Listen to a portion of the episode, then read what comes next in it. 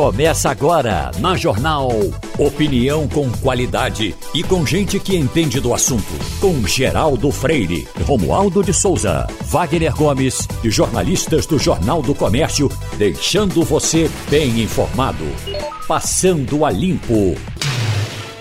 Começando o Passando a Limpo, que hoje conta em sua bancada com os jornalistas Romualdo de Souza, direto de Brasília, aqui no estúdio Igor Maciel e também o jornalista Fernando Castilho, trazendo um assunto, uma notícia que acaba de ser divulgada, informação importante nesse ano eleitoral, já que a gente acompanha pesquisas que são divulgadas o tempo inteiro, e a Genial Quest acaba de ser divulgada, observando aí a movimentação ou a intenção dos eleitores em relação à pesquisa, à eleição presidencial de 2022. E me parece que não houve muita mudança não, viu? Lula está em primeiro lugar com 45% das intenções de votos no primeiro turno, seguido por Bolsonaro com 25%. Depois vem na sequência Ciro Gomes com 7% e Sérgio Moro com 6%. Bom, é um empate, uh, não é numérico, mas dentro da margem de erro, mas mostra uma inversão de posições aí, Igor Maciel. Ciro Gomes aparecendo à frente de Sérgio Moro, claro, empate técnico ainda, mas ele está numericamente à frente de Sérgio Moro, Ciro Gomes, com 7%. Significa, Igor, pelo menos assim, aparentemente, eu não sei se você teve tempo de detalhar, de buscar mais informações a respeito desse cenário, uhum. significa que essa movimentação eleitoral está congelada, Igor, com exceção dessa mudança de posições entre Ciro e Sérgio Moro? Rapaz, primeiro, muito bom dia, Wagner. Bom dia. Muito bom dia aos ouvintes, Castilho, Romualdo. A gente é, observa aqui exatamente isso que você está dizendo. Eu ia usar a palavra que a gente usou aqui agora no intervalo, teto, né? Eu acho que. Teto. Todo mundo bateu no teto aqui. Uhum. O, o que parece, pelo menos Lula e Bolsonaro, isso principalmente para Lula e para Bolsonaro, parece que é o teto deles. Lula está ali entre 44 e 45, Bolsonaro entre 24, 26, chega, chega a 26. E no caso de Sérgio Moro e Ciro Gomes, Ciro Gomes talvez não, mas Sérgio Moro parece que ele foi no teto, bateu a cabeça, ele quando estava ali em 8, 9%, uhum. ele foi no teto, bateu a cabeça e resolveu sentar. Porque Ciro Gomes tá, segue é aí ou empatado, ou então subindo, ou então ultrapassando ele. A gente vê tem uma questão aí que Ciro Gomes e, e, Sérgio Moro, ao contrário do que muita gente diz, ah, é, são a terceira via, são a. Eles estão sendo vistos atualmente como uma poupança de votos de Bolsonaro e uma poupança de votos de é, Lula. Então, Ciro Gomes seria uma poupança de votos para o segundo turno, para Lula, uhum. e Bolsonaro é uma poupança de. É, e Sérgio Moro é uma poupança de votos é, para o segundo turno para Jair Bolsonaro. Então, porque quando você vai para o segundo turno, você vê que Bolsonaro e Lula crescem praticamente na mesma medida. Quando você vai para o segundo turno aqui, Lula sai de 44, 45 aqui, sai de 45 vai para 54, então tem uma subida de 9 pontos percentuais. Ele pega alguma coisa de branco, nulo, indeciso e pega o resto ali de Ciro Gomes. Uhum. E no caso de Jair Bolsonaro, Jair Bolsonaro sai de 26 sai para 32 no segundo turno. Então é exatamente aí sete pontos, os sete pontos percentuais de, de Sérgio Moro. É como se um fosse poupança de voto para o outro. É, e inter... eles não são exatamente uma terceira via nesse momento. Interessante nesse cenário, Fernando Castilho. Nesses cenários, como o Igor acaba de relatar, esse congelamento do, dos números. A pesquisa Genial Quest tem três cenários, claro, colocando e retirando nomes em cada cenário.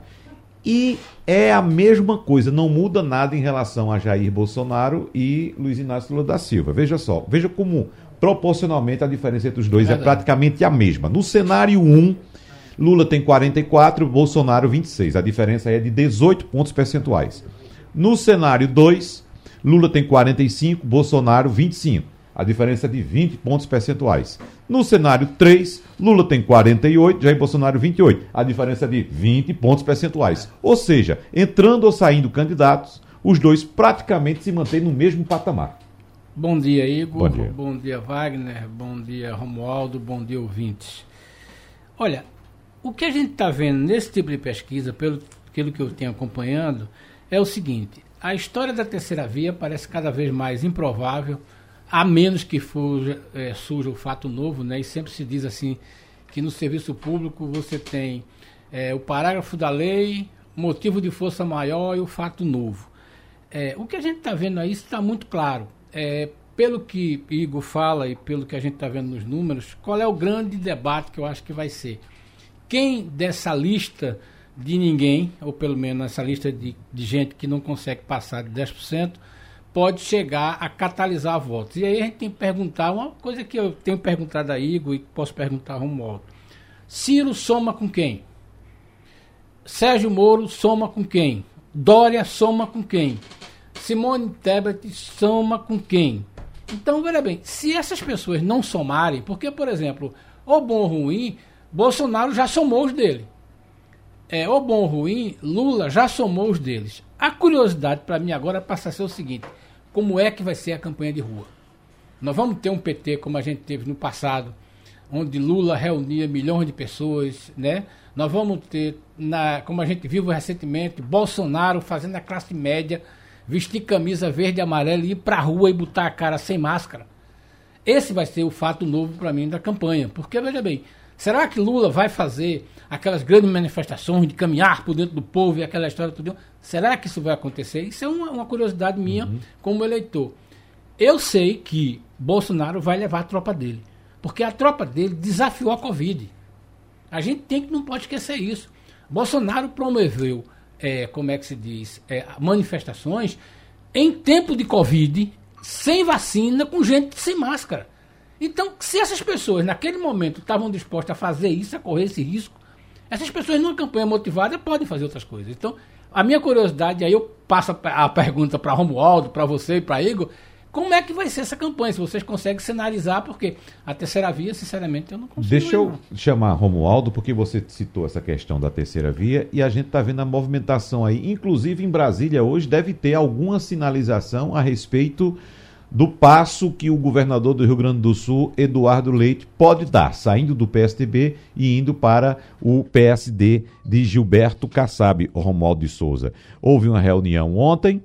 Uh, ele está discutindo com o Gilberto Kassab e ainda não há uma sinalização positiva a respeito desse, desse acerto, se vai haver de fato ou não. Me parece que já houve uma migração de um número de, de é, apoiadores do, do governador, de correligionários do governador Eduardo Leite para o PSD ontem, mas fico com expectativa a respeito também do desempenho de Simone Tebet, Romualdo de Souza. E eu só quero colocar para você também um, um ponto de divergência em relação a Castilho é que eu, por esse cenário que a gente acaba de mostrar, eu ainda acredito que pode ter alguma mudança no que se chama Tomara. terceira via. Tomara né? que aconteça mesmo, para a gente é. não ficar nessa dicotomia. Tomara. Exatamente, porque a gente tem o, os dois principais candidatos, como uhum. Igor já disse, aparentemente num teto. Né? E você trouxe um ponto importante, que aí eu concordo. A campanha ainda não começou. Como é que vai ser na rua? Como é que vai ser na televisão? Eu tenho curiosidade. Como é que vai ser no rádio? Mas deixa eu trazer Romualdo para a gente equilibrar aqui o debate. Pois não, Romualdo, bom dia para você. Bom, bom dia para você, bom dia a quem nos acompanha. Eu, como diz o ministro da Economia, Paulo Guedes, estou aqui pronto para a Segunda Guerra, se ela vier. Se não vier, eu fico com a Primeira Guerra para você ver como o governo do presidente Jair Bolsonaro, ainda que intuitivamente, está alguns anos luz no passado. Paulo Guedes, disse ontem que o governo está preparado para a Segunda Guerra, se ela vier. Imagine você como é que nós estamos, de fato, pois é. preparados é. para o conflito. Do ponto de vista da política, o governador do estado do Rio Grande do Sul, Eduardo Leite, ouviu cobras e lagartos e bons conselhos, tanto do ex-governador e senador do Ceará, Tasso Gereissati, como do ex-governador, ex-senador, ex e atual deputado federal eh, do Aécio Neves. Não saia do PSDB. Você é um político novo. Se você for para o PSD, Gilberto Kassab vai literalmente lhe engolir.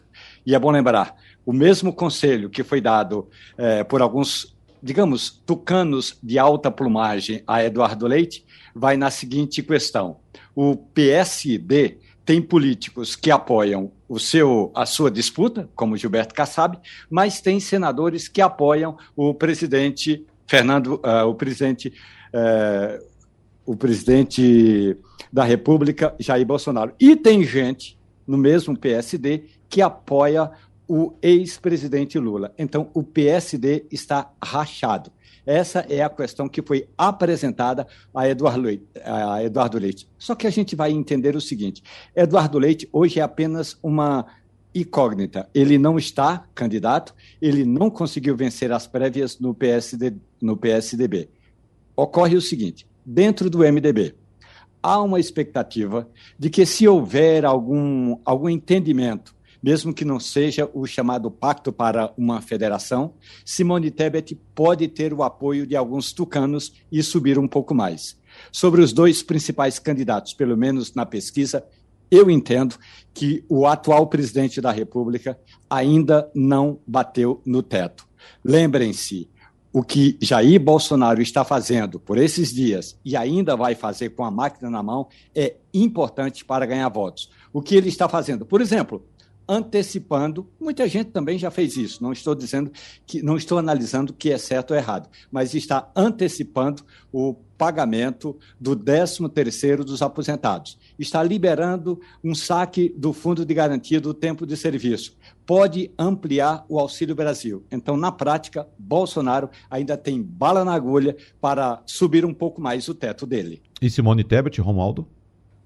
Simone Tebet é aquela hipótese de que, se o PSDB de fato se juntar ao MDB para ter uma candidatura própria ou uma candidatura em conjunto, e aí abandona de vez o atual governador de São Paulo, ela tende a subir e pode até bater nesse teto aí de Sérgio Moro entre 6% e 7% tocando o barco aqui porque a situação começa a ficar preocupante de novo em relação à Covid, porque diversos países europeus e asiáticos estão registrando um aumento considerável de casos da doença, o que desperta novamente a preocupação sobre o ressurgimento de uma nova onda do Covid. E a gente está escutando aí relatos a respeito de uma variante que está sendo denominada de é Delta Cron, ou seja, uma mistura de Delta com Omicron.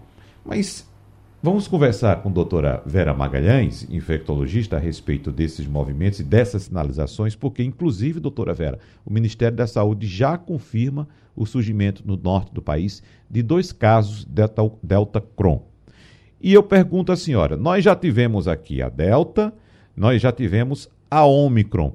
Qual o nível de proteção da nossa população que já foi exposta a essas variantes, doutora Vera? Bom dia para a senhora. É, é, bom dia, Wagner. Veja bem, é, a proteção é conferida pela vacina.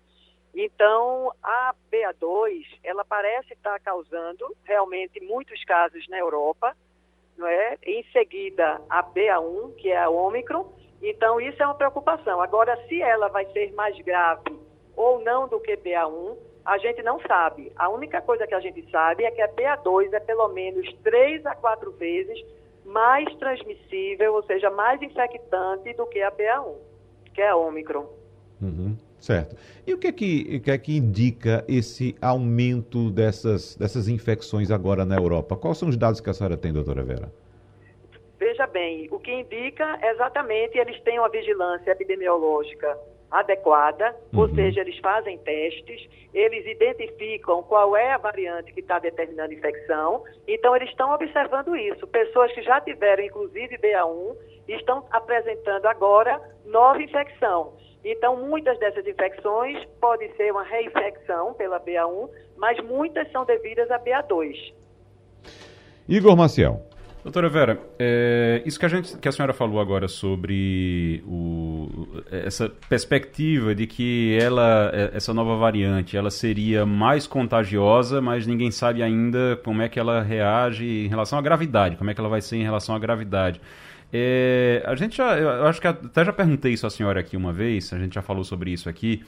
E tem gente que diz que, olha, essas variantes elas vão ficando mais fracas, elas vão se espalhando mais, elas podem se espalhar mais, mas é como se elas ficassem mais pulverizadas, elas ficam mais fracas.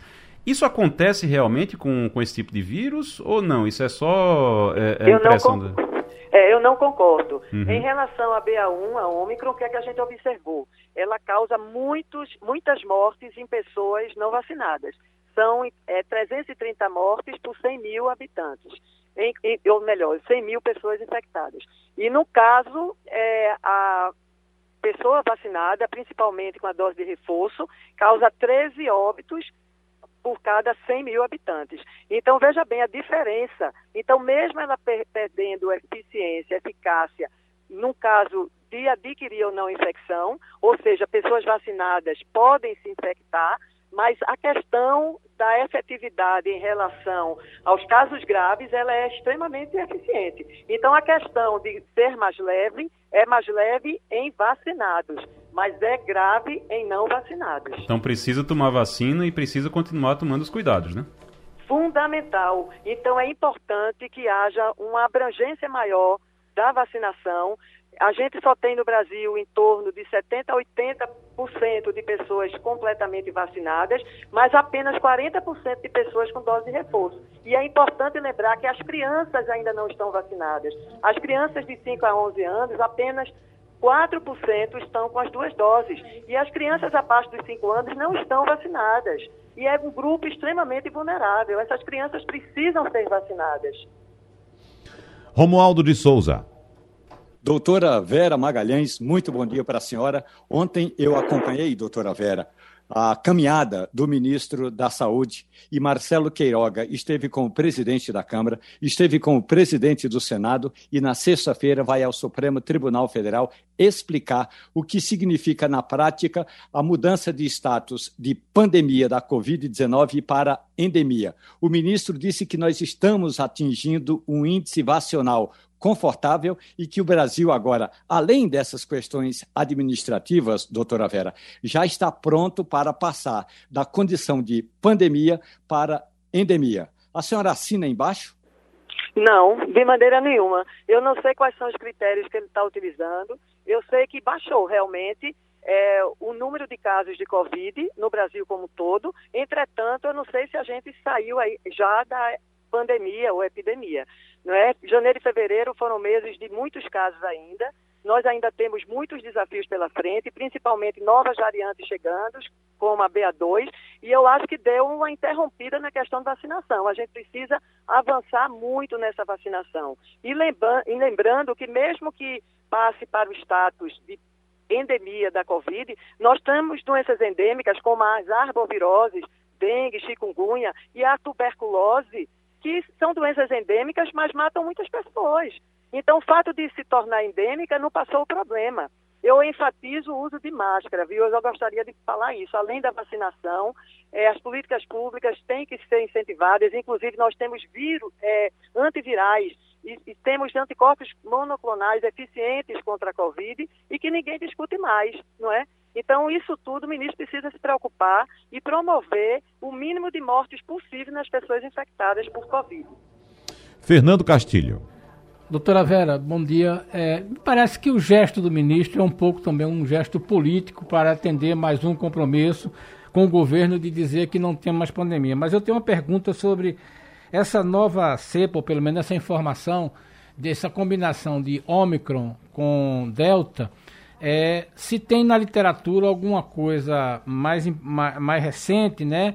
Porque a gente sabe, pelo menos eu li alguma coisa, de que a Ômicron atinge mais a, a, o aparelho respiratório superior e a Delta mais o inferior, né? E aí a combinação disso seria uma bomba relógio. E se a gente já tem que começar a falar em quarta dose, ainda que os fabricantes já começam a falar da necessidade disso, de que se tornando uma endemia, nós vamos ter que tomar uma dose de contra a Covid todo ano. Certo. Olha, veja bem, isso que você falou é correto. Agora, eu ainda não tenho dados científicos para dizer que a BA2 seja mais grave e que vai acometer mais é o sistema respiratório inferior. É possível que sim. Eu já vi também algumas discussões nesse sentido, mas nada ainda consistente. Mas, independente disso, é importante é, a gente entender que mesmo a Covid se tornando endêmica, a gente vai continuar com esse problema, vai ter que conviver com o SARS-CoV-2 durante muitos anos. Então, certamente, doses de reforço serão necessárias, como ampliação da cobertura vacinal, como eu acabei de falar. Nós ainda não temos uma cobertura vacinal é, adequada. Nós temos um aumento de casos de hospitalização e óbito em crianças desde o início do ano, em idosos também. Então, até estudar novas versões da vacina que dê uma maior cobertura para essas novas variantes. O continente africano precisa ser também vacinado, os países de baixa renda. Então, é uma luta muito grande para a gente achar que já passou. E o uso de máscara ainda é fundamental no estágio que nós estamos vivenciando. Doutora Vera Magalhães, mais uma vez, muito obrigado pela sua colaboração aqui com o Passando a Limpo da Rádio Jornal. Um abraço para a senhora, doutora. Um abraço, Wagner. Os preços dos alimentos ganharam nova pressão nesta semana, com grandes países consumidores e produtores de grãos passando a restringir exportações, sabe para quê? Para levar seus próprios estoques, exatamente, para guardar alimento dentro de casa, digamos assim. E segundo a FAO, que é a Organização das Nações Unidas para Alimentação e Agricultura, os estoques reguladores de grãos no mundo estão no menor nível em oito anos, equivalem a 29% da demanda global anual de grãos. Vamos conversar um pouco mais sobre esse assunto e os reflexos também dessa situação que estamos passando com o professor economista Sérgio Buarque. Professor Sérgio, bom dia para o senhor, tudo bem? Bom dia, Wagner. Prazer enorme falar com vocês. Da mesma forma, professor, gostaria que o senhor explicasse para o nosso ouvinte, quem ainda não percebeu se o preço aumentou do pãozinho, do feijão, do milho ou de outro produto aqui, como é que pode começar a perceber ou quando vai perceber de fato o peso da crise que estamos atravessando, professor Sérgio?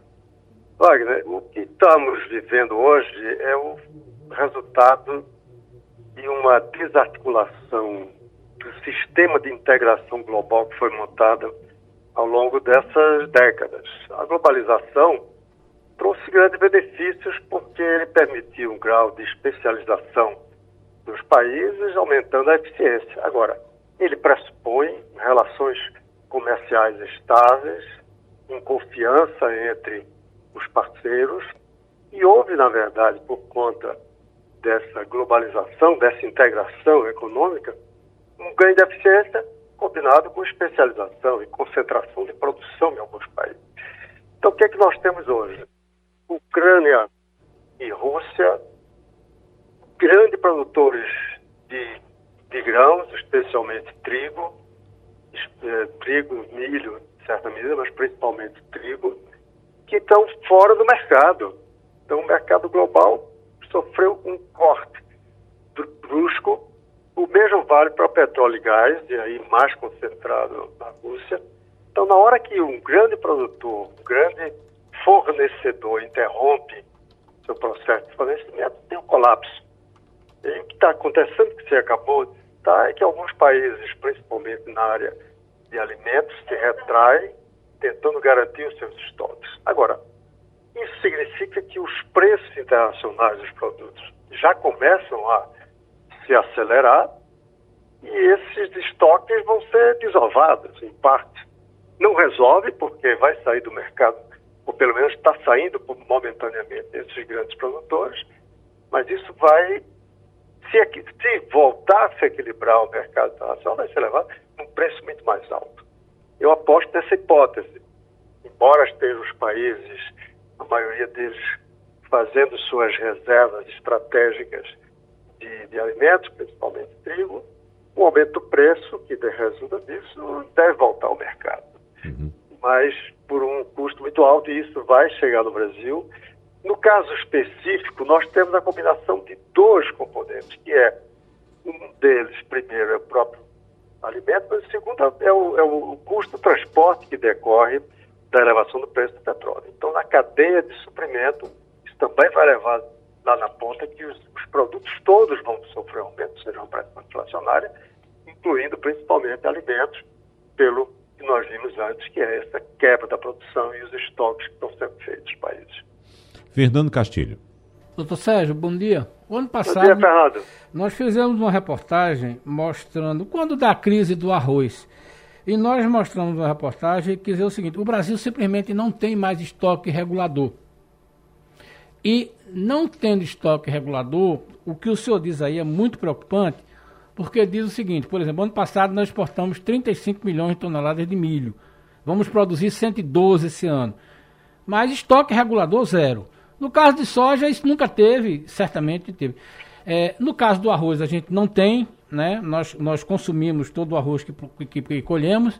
A pergunta é: um país como o Brasil, que é um player internacional na produção de ao menos cinco culturas alimentares, que é milho, arroz, soja, é, é, feijão e, e, e, e, um pouco de trigo, é, como é que a gente vai ficar? Nós vamos ficar no meio do dólar, já que a gente não tem condições de, de exercer nenhum controle? É, veja, o, problema da, da, da agricultura especialmente é que estoques reguladores dizem respeito não apenas à quebra de suprimento internacional, mas questões climáticas. Né? Então, todo país tem que ter estoques reguladores dos principais produtos alimentares, aquilo que tem escala, e é, é, é péssimo o país não trabalhar com isso, independente de uma crise como essa. Eu acho que o que nós temos agora é uma crise de uma proporção tão grande que até os estoques reguladores que seriam importantes para neutralizar flutuações decorrentes de fatores climáticos pode não ser suficiente. Então a gente vai ter, na verdade, em caso como o Brasil, uma dificuldade enorme e que vai se refletir na, no aumento de preços, que provavelmente vai levar lá na ponta a dificuldade da segurança alimentar de parte da população. Então eu acho que estamos vivendo uma, uma situação muito delicada por diversos fatores, mas principalmente, eu estou descendo aqui um minuto. Uhum principalmente decorrente do impacto dessa, dessa guerra. Né? Mas você tem razão. Os estoques reguladores do Brasil estão é, comprometidos. E isso vai pesar na inflação. Nós vamos ter uma pressão inflacionária. E a pressão inflacionária é péssima para qualquer economia. E quando ela se dá nos alimentos, ela, além do mais, compromete a segurança alimentar da população. Igor Maciel. Então, Sérgio, bom dia. A gente está no meio de um, é, de um processo eleitoral já aqui no Brasil. É, não é ainda oficialmente uma campanha, a campanha só começa é, depois das convenções, mas já estamos num processo eleitoral e dentro desse processo eleitoral nós já temos o governo federal pensando em formas de amenizar a crise. E as formas que eles estão pensando, que eles estão idealizando para resolver ou para amenizar essa crise é colocar é, mais dinheiro no mercado. E aí seria liberar FGTS, como já está sendo anunciado que vai ser liberado é, FGTS, uma parte do FGTS, é, aumentar o Auxílio Brasil, o antigo Bolsa Família, é, colocar mais dinheiro para tentar aquecer a economia. Isso pode ser um problema, já que a gente está sofrendo essa pressão inflacionária, a gente vai, deve sofrer essa pressão inflacionária maior agora, principalmente por causa do petróleo e do trigo? Eu acho que o governo tem que atuar pensando numa situação emergencial. Desse ponto de vista, o governo tem razão. Nós vamos passar este ano um quadro emergencial no que se refere particularmente ao suprimento de dois fatores centrais, alimentos e, e combustíveis, que vai ser, em certa medida, mais grave do que foi o que nós tivemos na Covid. Nós já com Covid tivemos uma emergência porque a cadeia global de suprimentos entrou em colapso e, particularmente em alguns segmentos, isso gerou já uma escassez de produtos, uma pressão inflacionária.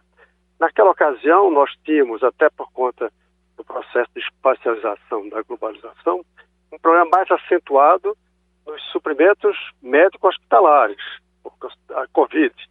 Agora, esse componente é petróleo e, e alimentos. Então, é emergência.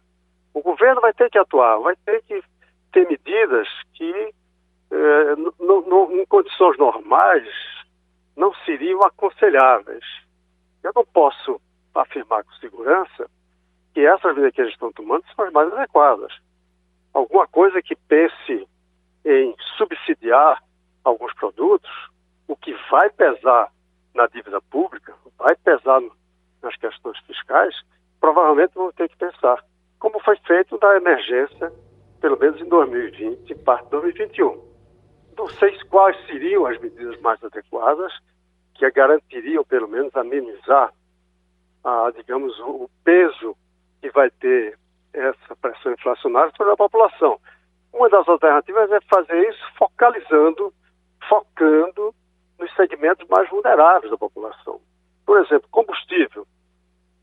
Eu acho que a gente tem que pensar, quando se trata de combustível, em fazer uma distinção entre o diesel, que entra na cadeia de suprimento, na logística e que impacta em toda a cadeia, do, do, do, do da gasolina, que é utilizado nos automóveis. Mas, no caso da gasolina, é possível ter alguma medida focada para alguns que usem o transporte veicular como mecanismo, como meio de trabalho, como taxistas, como uberistas, etc. Então, tem que ter medidas de emergência. Nós vamos passar este ano uma emergência, provavelmente, vai depender da, da, da, da, da intensidade da extensão dessa guerra.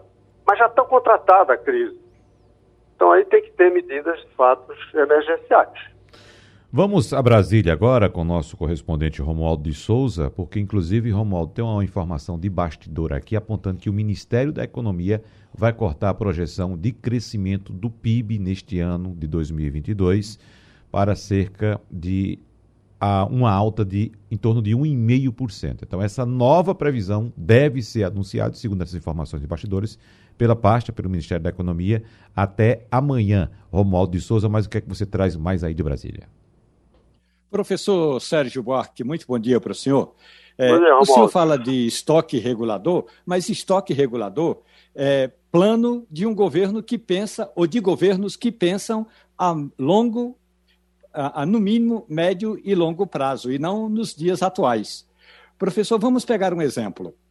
A crise da Rússia com a Ucrânia é uma crise nova, mas o Brasil já passava por dificuldades na questão do, dos fertilizantes e os contatos com o Irã o Canadá e o Chile só foram feitos ultimamente ou recentemente.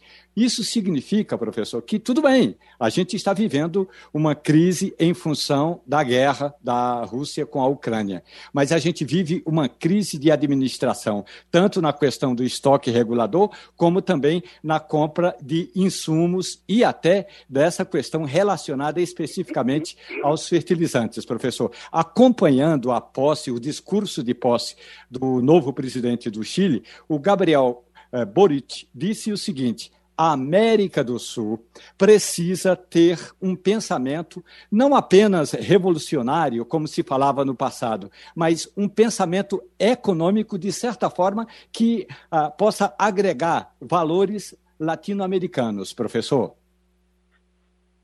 Bom, eu uh, posso dizer pessoalmente que acho o novo presidente do Chile uma, digamos, uma estrela em emergência numa nova esquerda, uma esquerda madura, uma esquerda responsável, mas que pensa estrategicamente.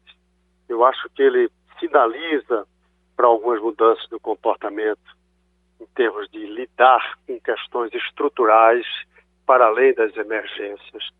Eu acho que é uma, uma lição importante para a gente. Eu não sei se a gente tem no Brasil lideranças que acompanhe essa percepção do que é necessário no mundo novo, no mundo da revolução tecnológica, no mundo da, da economia do conhecimento e de uma economia globalizada. E aí eu volto a insistir no ponto.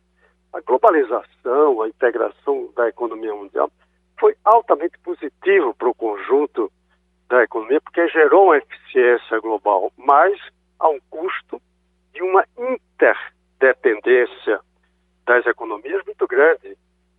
E precisava ter estratégias de contingência para casos em que, de alguma forma, isso fosse rompido, como aconteceu agora. Claro, ninguém, ninguém ia se preparar para uma guerra com essa intensidade concentrada em dois países que são grandes supridores mundiais de alimentos e, em parte, de energéticos, mas se preparar para. Agora, a defesa dessa integração global é importante e eu acho que o Boris finaliza para alguma forma que retome a integração latino-americana.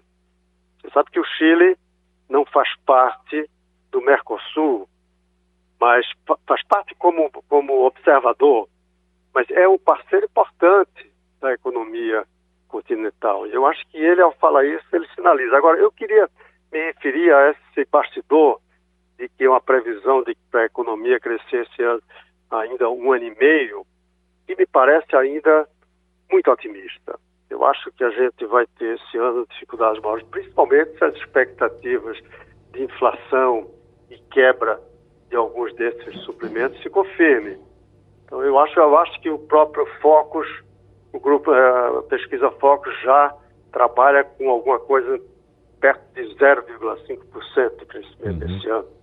É então eu acho que isso é muito mais realista, me parece, a essa altura, do que a previsão que está sendo anunciada pelo governo de 1,5% esse ano. Mas essas previsões vão sendo ajustadas, né, professor, durante o decorrer do claro, tempo, né? vão sendo ajustadas, mas à luz do que se tem hoje como expectativa, acho um e-mail muito hum. exagerado. Hum. Professor Sérgio Buarque, mais uma vez, muito obrigado pela sua colaboração. Um abraço. Até Eu que agradeço, Wagner. Muito obrigado. Pernambuco voltou a acender o alerta para o aumento da violência.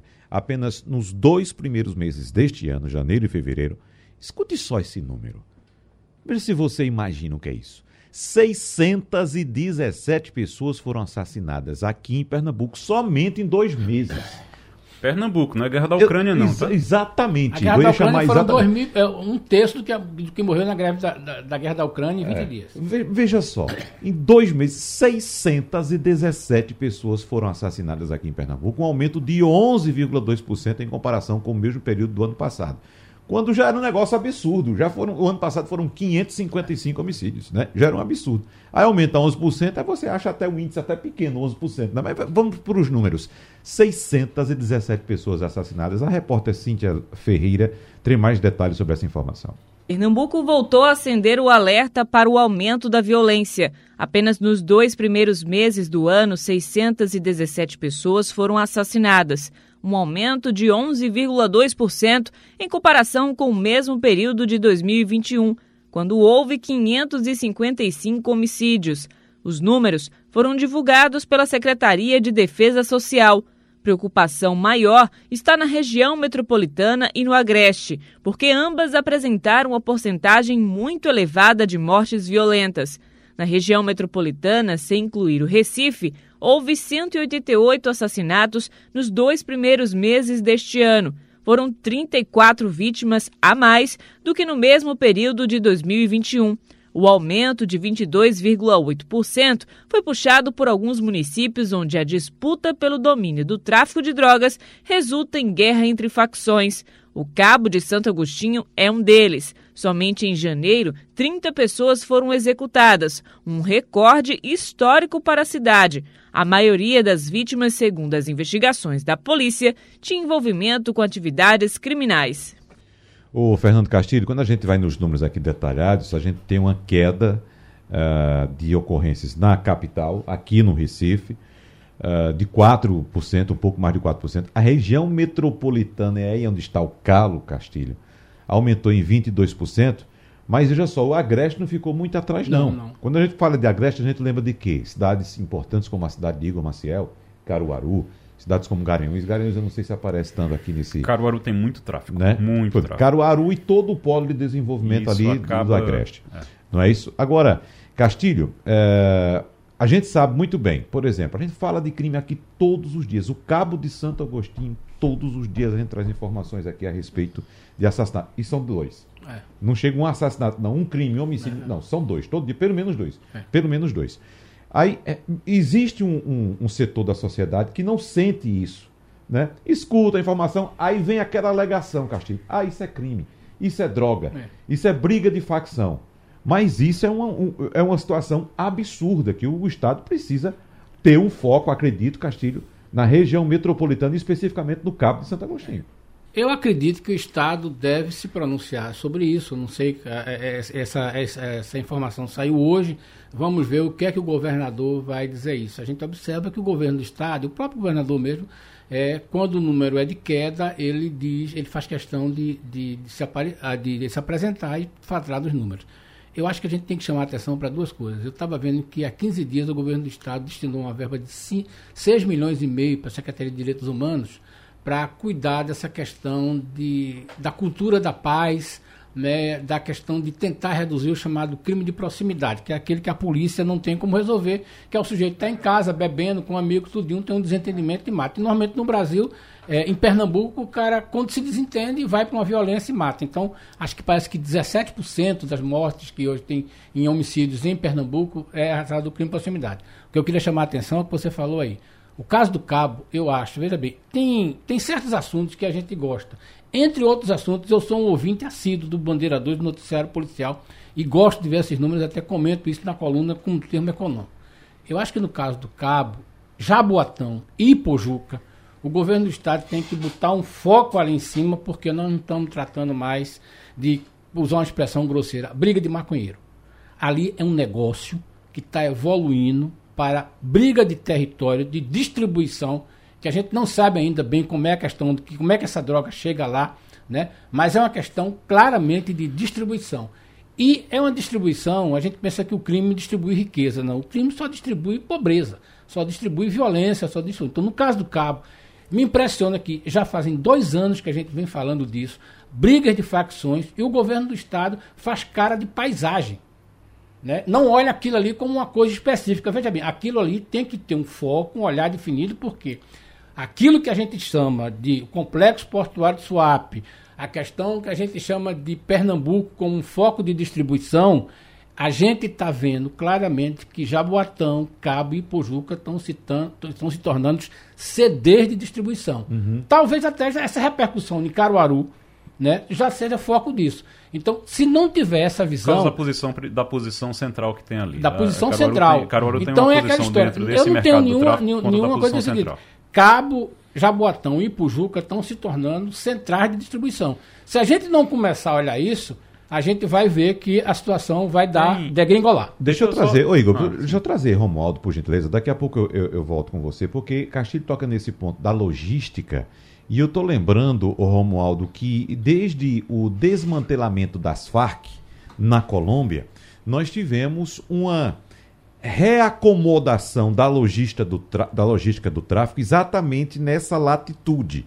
Tivemos problemas seríssimos em Manaus, tivemos problemas seríssimos em Belém, em Fortaleza, Fortaleza né? E, e, Castilho traz essa questão de Suape, porque Suape a gente sabe que é um ponto logístico importantíssimo do Brasil, não é só de Pernambuco, não. Então, o que é que estaria a, acontecendo, Romualdo de Souza, levando em consideração essa, essa, essa, essa, digamos, comparação que eu fiz com a Colômbia e a, a saída do, do crime da Colômbia? O que, que, estaria acontecendo e o que é que se fala no poder central aí em Brasília a respeito do combate a esse tipo de crime? É, o crime, é bom que se diga, ele não vai ser nem tão cedo, talvez um dia, mas nem tão cedo ele vai ser extinto o que vai acontecer é o que ocorre atualmente, a chamada reacomodação geográfica.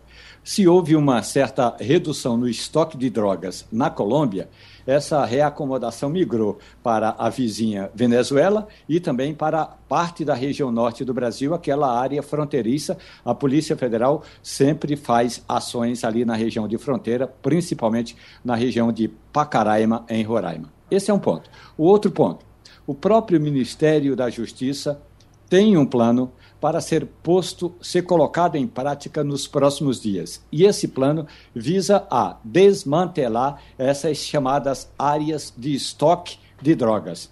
A questão toda é como é que o governo vai agir quando a gente sabe que durante um bom tempo nós ficamos é, analisando o chamado Atlas da Violência houve de fato uma redução nesse período de pandemia, houve de fato uma diminuição da ação do crime organizado e houve uma elevação dos chamados crimes domésticos. Não que esses não sejam importantes, como é importante analisar a questão das drogas. Mas no Brasil, especificamente, o Ministério da Justiça tem um plano que ainda não foi colocado em prática e a expectativa é de que seja nos próximos dias, exatamente para desmantelar não apenas o tráfico, mas essa região que a gente chama de depósito onde estão sendo armazenadas as drogas, para saírem, para serem distribuídas nas grandes cidades, nas grandes regiões metropolitanas e também uhum. para a migração para o exterior. É. Agora, Igor, vamos falar de Caruaru, porque a gente sabe é, que Caruaru, quando a gente olha aqui esses números do Agreste, aumento de 36,6%, a gente pensa logo em Caruaru, evidentemente, né? Uhum. É, mas temos repercussões e desdobramentos políticos também desses dados. Veja, primeiro, é, sobre Caruaru, tem um. Caruaru exerce, por conta da posição geográfica que é privilegiada, é privilegiada para distribuir é, comida, é privilegiado para distribuir roupas, confecções, tudo. É ali central, está bem no meio ali do, do Agreste e tem duas rodovias federais, uma norte-sul e outra leste-oeste. Então você tem ali é, é, uma facilidade em relação a isso de logística. Isso facilita muito. Então você sai de Caruaru para ir para você subir para Paraíba, para você ir para Alagoas, para você ir para é um ponto central. Aí você tem uma outra, é, é, uma outra questão, e aí a questão política que você está colocando é o seguinte. Deixa eu te fazer uma pergunta, Wagner. Vocês, eu tenho certeza, a produção aqui tentou falar com o governo do Estado, alguém, Sim. algum representante do governo para falar claro, sobre isso hoje? Claro. Qual foi não, a resposta? Não tem disponível. Não, a agenda, né? Não tem, né? A, a resposta uhum. que recebemos de um porta-voz da Secretaria de Defesa Social foi de que tem, tem um evento hoje, uma agenda, uhum. mas se disponibilizou para falar amanhã. Veja só, é, tem uma coisa que acontece, não é de agora, é de muito tempo. Eu vou contar uma coisa bem. É, é, que foi minha com o Eduardo Campos, na época. Quando estava antes, um pouquinho antes do Pacto pela Vida, antes do Pacto pela Vida, toda vez que você perguntava a Eduardo Campos sobre os homicídios, número alto de homicídios aqui, aquela coisa aterrorizante é, em relação a mortes em, em Pernambuco, e ele dizia: olha, a gente não pode olhar para números, a gente tem que olhar para o que é está acontecendo lá fora, o que é que o problema é nacional, o problema uhum. é não sei o quê. Quando o, veio o Pacto pela Vida e aí foi uma, uma forte ação ali, conseguiu se reduzir o número de homicídios. Botou dinheiro. Botou dinheiro, botou dinheiro. Aí quando você começava, quando você ia lá e ia perguntar alguma coisa, ele disse: Não, mas eu quero falar de números, eu não quero falar de um caso ou outro específico, vamos falar de números. Então, sempre o que vale é o que for bom para o governo. Então, notícia ruim, não aparece ninguém para falar. Então fica essa dificuldade para você encontrar alguém para falar. Quando sobe, eu tenho certeza, amanhã, se for amanhã, se for depois de amanhã, quando chegar aqui o representante do Estado, ele vai dizer que o problema é de conjuntura nacional. E aí vai dizer, ah, o problema é nacional. Sempre que o, o, número de homicídios aumenta aqui, sempre que aumenta a pobreza aqui, sempre que aumenta o desemprego aqui, o problema é nacional. Quando as coisas começam a se resolver, foi o governo do estado que resolveu. Então, assim, a gente tem que começar a saber qual é, é exatamente o, o, o, o padrão. É, quem é que resolve isso? Quando melhora, quem é que melhora? Quando piora, piora por, por culpa de quem? Uhum. Sabe? Porque a gente não tem, a gente tem isso aqui há muitos anos já, essa conversa de toda vez que aumenta, pode ter certeza, a justificativa vai ser que é nacional, que a culpa é do governo federal que é, é, prejudicou a, a, a sociedade a e a cultura da é. violência e não sei o quê. Só que isso a gente vive há muitos anos, independente de qual seja o governo federal. E tem uma coisa aqui em Pernambuco que é o seguinte: é, presidente mudou um bocado. Agora o PSB está no poder faz muito tempo já. É verdade. Então isso é algo que precisa começar a ser cobrado. Não é uma questão de, de gostar ou não gostar do PSB. Não é uma questão de gostar ou não gostar dos governadores que, que passaram a, a, até agora pelo, pelo Palácio do Campo das Princesas. É uma questão de saber que presidentes, essa história de toda vez dizer o problema é nacional, presidentes mudaram muitos. A gente teve Lula, nesse período do PSB aqui, a gente teve Lula, a gente teve Dilma, é, Dilma Temer. teve Temer, teve Bolsonaro. Teve quatro presidentes nesse período. E em todo esse período, quem estava aqui era o PSB. Então, a, a, acho que o PSB os governos do PSB, a gestão do PSB precisa começar a olhar para esses números e é. realmente aplicar, e como você disse, investir. Você eu, não consegue eu, fazer eu... isso. E uma coisa, Castilho, em relação ao que você disse do Cabo Santo Agostinho, que é preciso que se diga. Não se pode. Esse é o tipo de coisa que não se pode deixar correr, nem no início. Está começando é. agora, você está começando a perceber agora, tem que atuar forte, porque depois que cresce não consegue mais controlar. É, eu sempre converso com o professor Zé Vicente e, para quem não sabe, o professor Zé Vicente é o cara que orientou o governo a tirar aquelas siglas que tinha SDS, Polícia Militar, e botou nos carros da Polícia de Pernambuco, Polícia. Então, não precisa saber que é SDS, PMPE, é, é o, o, o, o, consultor Zé Vicente, isso fez isso ainda no, no governo Eduardo Campos. Mas eu, ele faz uma, uma frase que é bem interessante. O crime é um negócio, a polícia é o risco. A gente não pode fugir disso. Você tem que aumentar o risco, né? Você tem que aumentar o risco. O que me preocupa muito nessa questão da SDS é que, veja bem, a gente está no meio de uma greve, eu não sei nem. É uma informação curiosa. A greve dos policiais continua, né? Ela continua, eu não sei, não, não, até uma curiosidade me perturba a desinformação. Mas parece que a greve dos os, os policiais. Fala da Polícia Civil. Da né? Polícia Civil. Veja bem. E quando a gente olha o aparelho é, tecnológico e o aparelho burocrático e as instalações da Polícia Civil, a gente vê que é uma coisa calamitosa. É impressionante como se aluga prédio. A gente vê uma situação bem interessante quando comparando. Por que, a instalação do Corpo de Bombeiro, um quartel da Polícia Militar, é sempre limpo, arrumado e organizado? Porque a corporação cuida daquilo. A SDS não tem essa cultura, pelo menos não é. Né? Então você chega em delegacia, você começa que o computador não funciona, não tem, não tem lugar para sentar, a delegacia está uns E os sistemas de gestão de crime não são os mais modernos. Então é aquela história. Todo esse esforço do investimento que o Estado está em condições de melhor fazer agora, a pergunta é: quanto é que o governo vai botar em polícia? Polícia custa caro, dá trabalho e exige especialização. Então, se a gente reduzir a, a questão só de salarial, não vai avançar muito. Porque a Polícia Judiciária de Pernambuco tem um, um instrumental de parque muito ruim. Eu estava vendo outro dia, faz 10 anos que agora está se construindo o laboratório de genética. Tudo bem, a gente viveu uma crise. Mas essa é uma coisa importante. E veja bem, não é ilusão, não, não vai ser só com melhoria de salário que a gente vai combater o que está acontecendo no Cabo Lau. Tem que reequipar a delegacia, botar os melhores delegados, fazer investimento forte em logística e ver o que é está acontecendo. É isso que a gente tem que começar a pensar, porque senão a gente vai ter um problema muito mais sério nos próximos anos e o próximo governador vai ter que se abraçar com isso já que a gente está no último de ano de governo. Ô Romualdo, mas o presidente Jair Bolsonaro tem uma agenda aqui no Nordeste, né? Será que ele vai tocar nesse assunto quando passar por aqui? Pois é, o, o, presidente Jair Bolsonaro, mais uma vez, vai priorizar o Nordeste. Este é. mês ele tem três viagens, uma ocorre hoje, daqui a pouco é, já está decolando. O avião presidencial sai de Brasília e vai a Salvador, na Bahia. Lá em Salvador, o presidente vai fazer uma visita às instalações do Senai. Depois participa de uma do lançamento da pedra fundamental de uma das obras sociais que leva o nome da irmã Dulce visita essas obras, essas instalações e volta no final da tarde a Brasília. Bolsonaro ainda tem uma viagem ao Rio Grande do Norte para acompanhar o projeto de transposição do Rio São Francisco.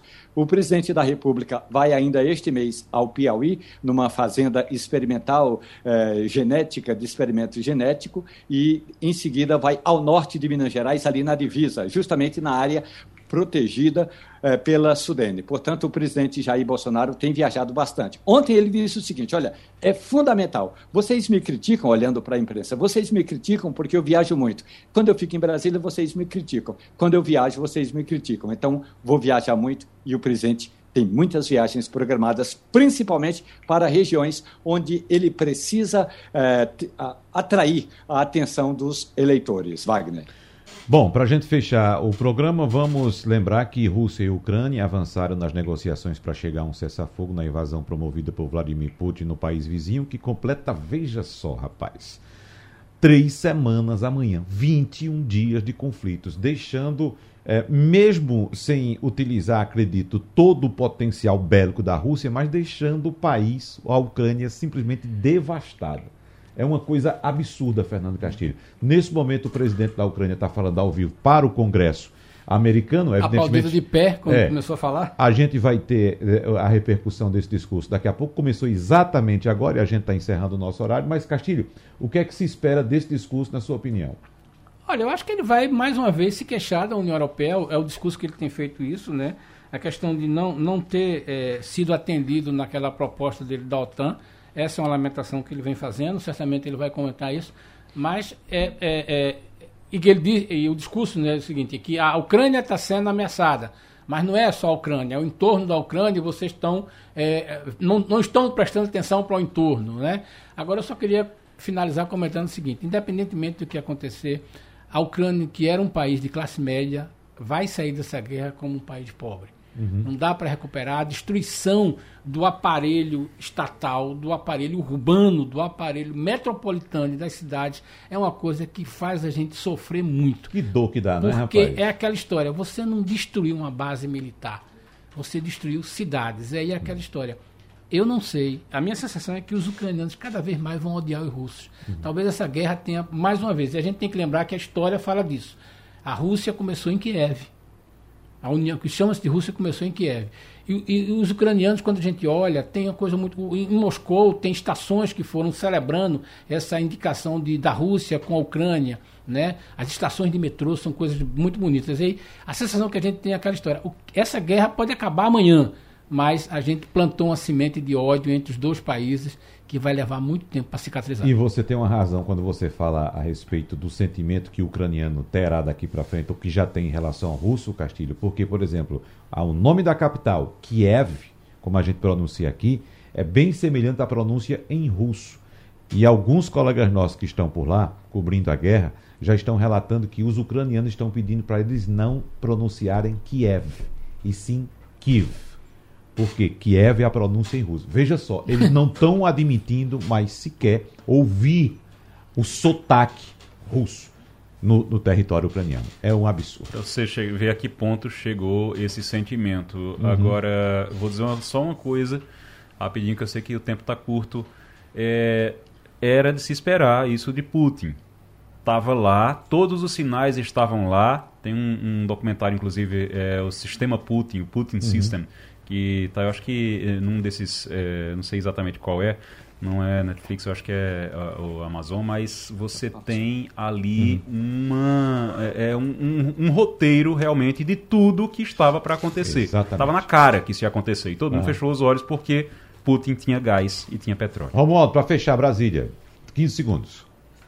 Para fechar Brasília, hoje tem uma importante votação aqui no Congresso Nacional que trata do papel é, de apoio às mulheres que trabalham na área de segurança pública. O projeto foi debatido tanto numa comissão especial no Senado como na Câmara dos Deputados, tem consenso e a área de segurança pública ganha mais um gás e desta vez para proteger, para fortalecer o trabalho das mulheres na área de segurança pública. Romualdo de Souza, Igor Maciel, Fernando Castilho, abraços, até a próxima. A Rádio Jornal apresentou opinião com qualidade e com gente que entende do assunto. Passando a limpo.